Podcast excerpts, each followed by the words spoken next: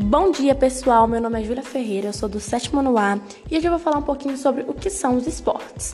Bom, também conhecido como esportes eletrônicos, eles podem ser classificados como uma modalidade que vem chamando a atenção de não somente adolescentes, mas também de diversos outros públicos. É, os esportes eles são praticados por jogadores profissionais por meio de plataformas online é, que geralmente alcançam uma grande audiência.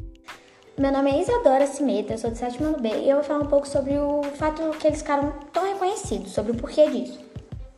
Nesse gênero de jogos eletrônicos, existem umas características muito parecidas com os jogos coletivos tradicionais, como futebol, basquete, vôlei, etc. Elas são como habilidades individuais e coletivas dos participantes, as próprias habilidades cognitivas e a somada de decisões diante da maioria de situações. O, é, entre outras características que podíamos citar por um bom tempo. Meu nome é Maria Laura, eu sou do sétimo ano B e hoje eu vou falar um pouco sobre o motivo na qual gira muito dinheiro nas competições especializadas dos esportes. A partir da década de 2010, a população do streaming fez o esporte eletrônico crescer muito rápido.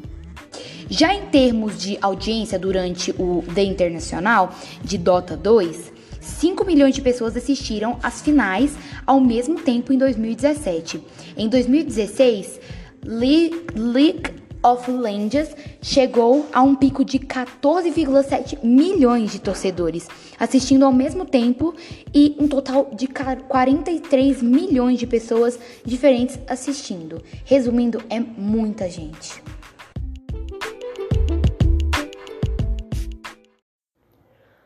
Bom dia, professor Yara, tudo bem? Meu nome é Júlia Ferreira, sou do sétimo ano A e hoje vou fazer um breve resumo sobre a história A Árvore que Dava Dinheiro. Bom, é, a história se passa em uma cidade chamada Felicidade, onde vivia um velho muito rico que tinha o apelido de Pão Duro.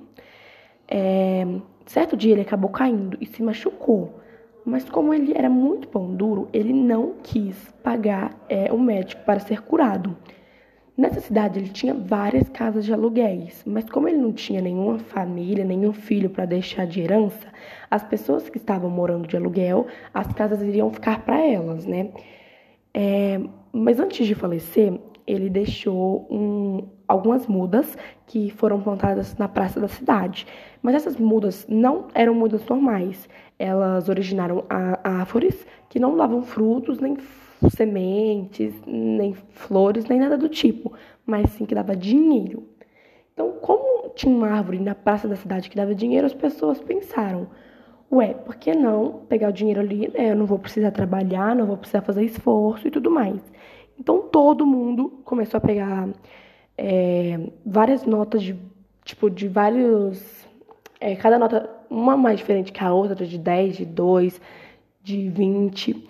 E aí a cidade virou uma bagunça, né? Todo mundo pegando dinheiro, ninguém trabalhando, ninguém fazendo esforço. E até que começaram a surgir pessoas de outras cidades, outros estados, para pegarem dinheiro também, né? Mas aí, é, com o tempo, eles descobriram que o dinheiro só durava naquela cidade. Quem saísse com dinheiro, o dinheiro viraria pó. Então, podia, o dinheiro só podia ser usado naquela cidade. Mas aí, depois de um tempo, o pessoal começou a parar de usar o dinheiro e pegar o dinheiro na árvore, né? E a moral da história é que a gente não precisa de dinheiro para ter a felicidade. Então, professor Yara, esse foi um breve resuminho. Espero que você tenha gostado, tá bom? Um beijo e bom dia.